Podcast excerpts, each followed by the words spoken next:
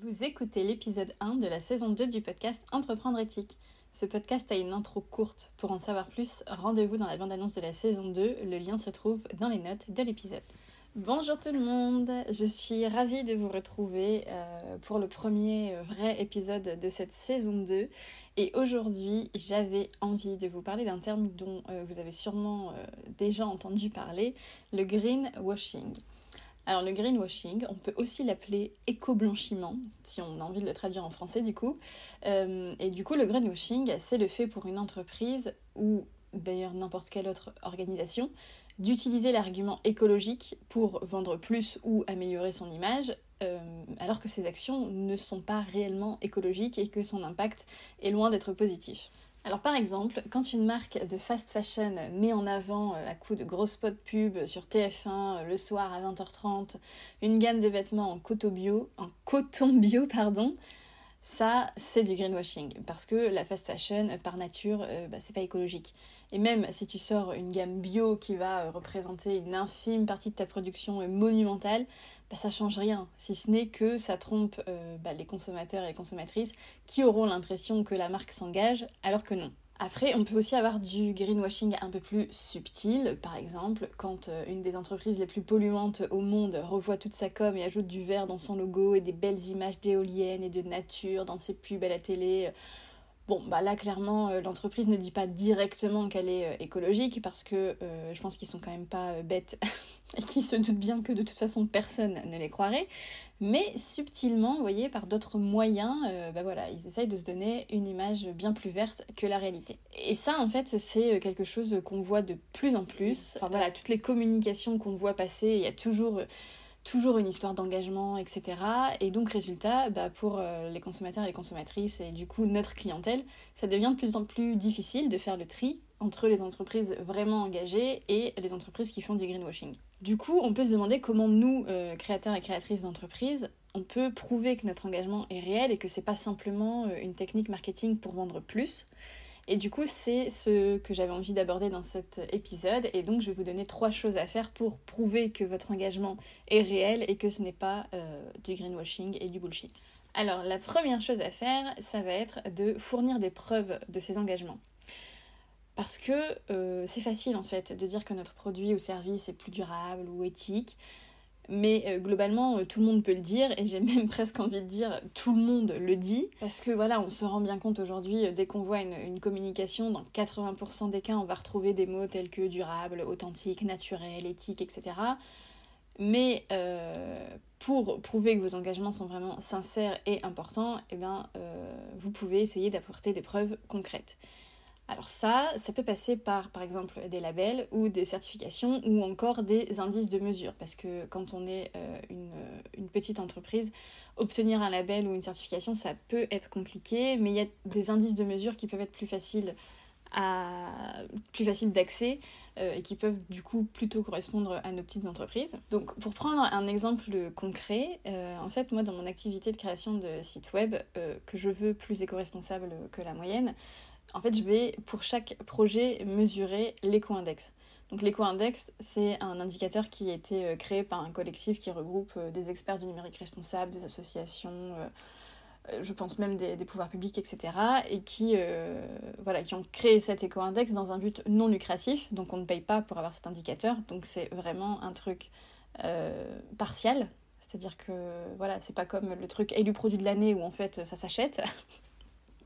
et donc du coup élu par qui? Bah, Juste par le porte-monnaie de l'entreprise quoi. Et donc c'est vraiment un, un, index, un, un, indicateur pour aider les créateurs de sites web à s'auto-évaluer et à mesurer l'impact de leur projet. Donc en gros comment ça marche? C'est une note de A à F et un peu comme le Nutri-Score voilà, sur les aliments. Si t'as A, bah, c'est super, ça veut dire qu'effectivement ton site respecte les bonnes pratiques de l'éco-conception. Et si t'as F, bon, bah non, là tu peux pas vraiment dire que euh, ton site est plus éco-responsable que la moyenne. Et donc voilà, ça c'est euh, un moyen que, que moi j'ai trouvé pour prouver que mon engagement est réel et que c'est pas juste une technique de greenwashing.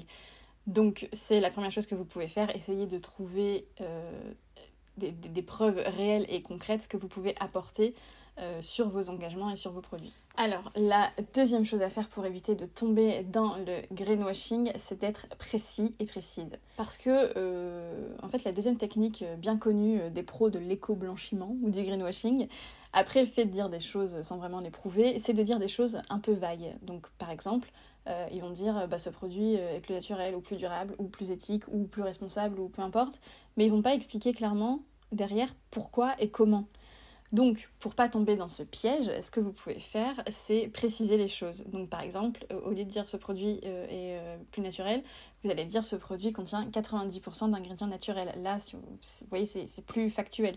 Ou au lieu de dire ce vêtement est plus responsable, bah, vous, allez de dire ce vêtement est responsable parce qu'il a été acheté de seconde main. Voilà, vous, comprenez un peu le, principe. L'idée, c'est de pas seulement dire ce pourquoi on s'engage, mais c'est vraiment d'être précis dans comment et pourquoi on le fait. Donc si euh, par exemple vous vendez euh, des services, donc là ça peut être un peu plus difficile de, préciser, ou bien euh, que votre engagement est plus global au niveau de votre entreprise, vous pouvez faire ce qu'on appelle une charte d'engagement. Donc ça c'est quelque chose qui se fait souvent dans le cadre d'une démarche RSE un peu plus structurée. Donc une démarche RSE, la RSE c'est la responsabilité sociétale des entreprises. je pense que je vous ferai un épisode un jour sur ce sujet pour, euh, pour expliquer un peu plus précisément les choses. Mais on n'a pas besoin d'être dans une, euh, démarche RSE très très structurée pour faire cette charte d'engagement. Donc vous pouvez très bien le faire à votre échelle et le mettre à disposition par exemple sur votre site internet. Donc euh, c'est d'ailleurs ce que j'ai prévu moi-même de faire dans les semaines qui arrivent.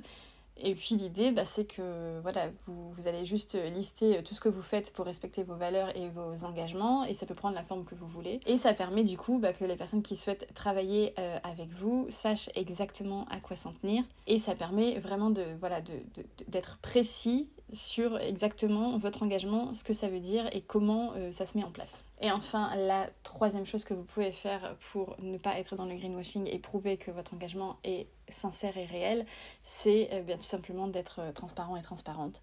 C'est vraiment la base d'une communication authentique. En fait, l'engagement, c'est vraiment un chemin et comme je le dis souvent, la perfection, ça n'existe pas. Euh, donc il ne faut pas attendre d'être parfait ou parfaite pour agir parce que sinon en fait on fait jamais rien. Cependant, c'est très important, je pense, d'être honnête sur ce qu'on fait et sur ce qu'on ne fait pas ou ce qu'on ne fait pas encore. Mais en tout cas, voilà, c'est important d'être euh, complètement sincère sur notre démarche et notre chemin. Donc si, encore une fois, on prend un exemple concret euh, avec mon activité, par exemple, moi je sais que sur l'accessibilité de mes sites web ou, de, mes, de mes designs web, j'ai encore des choses à apprendre. J'ai la base des bonnes pratiques, etc. Mais je sais que je pourrais aller plus loin et d'ailleurs j'ai prévu de me former euh, pour cela. Mais du coup, je ne vais pas mentir à ma clientèle sur ce sujet en leur disant que je suis incollable sur le sujet. C'est pas vrai. Je sais, euh, je sais ce que je suis capable de proposer aujourd'hui et ce que je ne suis pas encore capable de le faire. Et du coup, je communique euh, avec ma clientèle de façon très précise sur ça et de façon très honnête. Parce que, euh, parce que voilà, déjà je pense que c'est important de ne pas survendre, survendre les choses. Et puis être conscient ou consciente de ses faiblesses, bah, c'est encore le meilleur moyen d'avancer. Parce que quand on n'est pas conscient de ce sur quoi on peut s'améliorer, bah forcément on s'améliore pas. Donc surtout, faut, je pense, pas hésiter à communiquer sur notre cheminement et nos avancées parce que ça peut aussi être le moyen d'éveiller des consciences et d'inciter euh, à l'action des personnes qui se mettaient peut-être justement cette pression de la perfection et qui se disaient ben non moi je peux pas euh, je peux pas agir je peux pas communiquer euh, sur ça parce que je suis pas parfait mais en fait voilà pas besoin d'attendre d'être parfait pour agir du moment que on reste transparent transparente. Voilà donc pour les trois choses essentielles à faire pour prouver que votre communication c'est pas du greenwashing et pour sortir un peu, euh, voilà, aider en tout cas votre clientèle ou votre future clientèle à faire le tri euh, entre les entreprises et à voir que votre engagement à vous est réel. Ces conseils, ils fonctionnent aussi si votre engagement porte sur d'autres choses, parce que bon là on a parlé de greenwashing, donc ça concerne principalement l'écologie, mais aujourd'hui euh, il y a plein de washing. donc par exemple on peut parler euh, de femme washing, donc ça c'est quand les marques utilisent l'argument féministe pour vendre alors qu'en vrai elles sont pas vraiment féministes. Euh, mais voilà, c'est des valeurs qui aujourd'hui émergent dans la société et c'est tant mieux, sauf que voilà, il y a certaines entreprises un peu mal intentionné ou mal renseigné, mais, mais voilà, pour moi, quand on communique sur quelque chose, il faut être renseigné parce que c'est notre responsabilité. Et donc voilà, il y a ces entreprises qui, profitent un peu de, ces opportunités pour survendre, survendre ce qu'elles font et voire même pour tromper clairement les gens. Donc voilà, quelles que soient vos valeurs, si vous voulez prouver qu'elles comptent vraiment pour vous et que c'est pas juste du bullshit, ben vous pouvez appliquer ces trois choses. N'hésitez pas, euh, vous aussi, à me partager ce que vous mettez en place pour prouver vos engagements. Euh, vous pouvez le faire euh, sur mon compte Instagram. Donc mon compte Instagram, c'est très facile, c'est entreprendre.éthique. Sinon, vous pouvez aussi venir partager un commentaire sur la version écrite de cet épisode. Je mettrai les liens dans les notes. Et en tout cas, je serais ravie de partager avec vous autour de ces sujets et je pense qu'on a beaucoup à apprendre euh, les uns et les unes des autres. Voilà, je vous retrouve du coup dans deux semaines pour un nouvel épisode. D'ici là, prenez soin de vous. Ciao